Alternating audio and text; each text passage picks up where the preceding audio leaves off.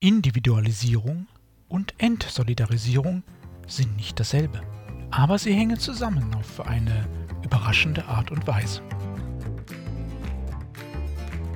Mein Name ist Jörg Sommer und dies ist Demokratie Plus, der wöchentliche Podcast zur politischen Teilhabe. Jeden Donnerstag erscheint ein neuer kostenloser Newsletter. Am folgenden Sonntag gibt es den Text dann als Podcast.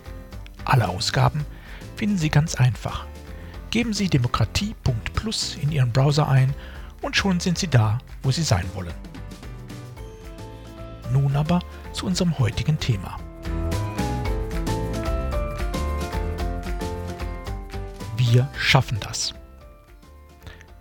Das Wir entscheidet. Packen wir es an. Wir schaffen das. In den vergangenen Jahren erleben wir eine Inflation des Wir in politischen Slogans. Gleichzeitig drängt sich der Eindruck auf, dass in der realen Gesellschaft das Wir immer mehr vom Ich abgelöst wird. Sprechen wir heute also über das Wir, über Solidarität und Wertewandel und über die Frage, was das für Demokratie und Beteiligung bedeutet. Unterstützung bekommen wir dabei von einer bemerkenswerten Katze. Tatsächlich beobachten wir seit etwa den 80er Jahren des vergangenen Jahrhunderts ein Phänomen der Individualisierung. Die Epoche zuvor war von kollektiven Ideen und der Vorstellung gemeinsamer Identitäten geprägt. Menschen definierten sich in bemerkenswerter Intensität als Teil einer sozialen Gruppe, ob Mitglieder einer Kirche, einer Volksgemeinschaft oder des internationalen Proletariats. Im Vordergrund stand nicht das Individuum, sondern das Kollektiv gleich welcher politischen Couleur, selbst dann, wenn dieses Kollektiv sich als arische Rasse anderen überlegen fühlte, diese ausgrenzte oder gar vernichten wollte. Die großen politischen Konflikte bestanden zwischen unterschiedlichen Identitätsgruppen. Dies änderte sich mit zunehmendem Wohlstand, mit stabilen demokratischen Strukturen, mit immer individuelleren Lebensläufen, mit der Erfindung des modernen, auf Individuen zielenden Marketings. Aus einer Gesellschaft der Identitäten wurde zunehmend eine Gesellschaft der Individuen. Beschleunigt dann seit der Jahrtausendwende durch die Algorithmen der sozialen Medien und durch die immer individuellere Medienrezeption. Und nun kommt unsere Katze ins Spiel. Konkret ein Phänomen, das wir The Eye of Fritz the Cat nennen. Der besagte Kater namens Fritz war in den 60er Jahren Protagonist beliebter Comicstrips in amerikanischen Zeitschriften. Er war fett, faul, arbeitsscheu und sexbesessen, wahrhaft asozial, rücksichtslos und der Pfiff auf die Gefühle der anderen. Und er hatte viele Fans. Seine Augen waren groß und glubschig, konnten aber zu schmalen, gefährlichen Schlitzen werden, wenn ihn die Wut oder die Drogensucht packte. Diese Augen sind überraschend deckungsgleich mit einer Grafik, die aus zwei Linien besteht.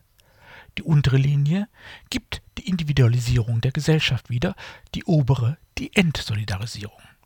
Beides ist nicht dasselbe. Und tatsächlich gibt es einen Zusammenhang, allerdings einen zeitlich verzögerten.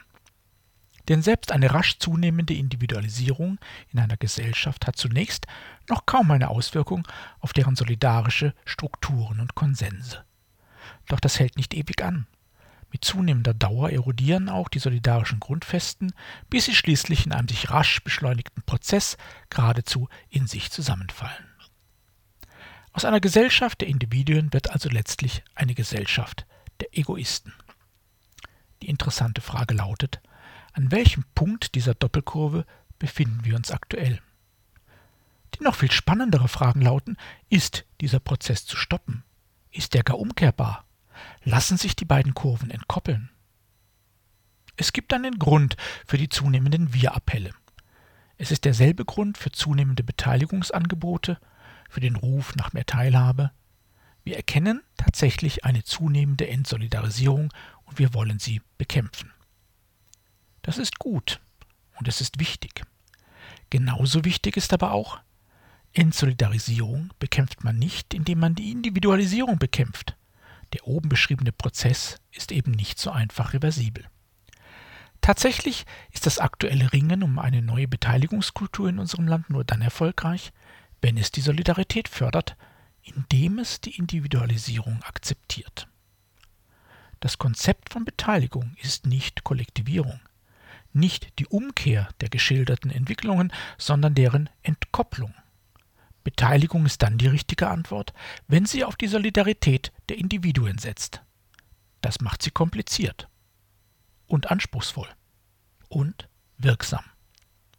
Was das für Beteiligungsvorhaben heißt, warum es da sehr gefährliche Ansätze gibt und warum diese häufig scheitern, warum andere funktionieren, darüber sprechen wir in der kommenden Woche, wenn wir die ganze Thematik einmal nicht vom Wir aus betrachten, sondern vom Ich.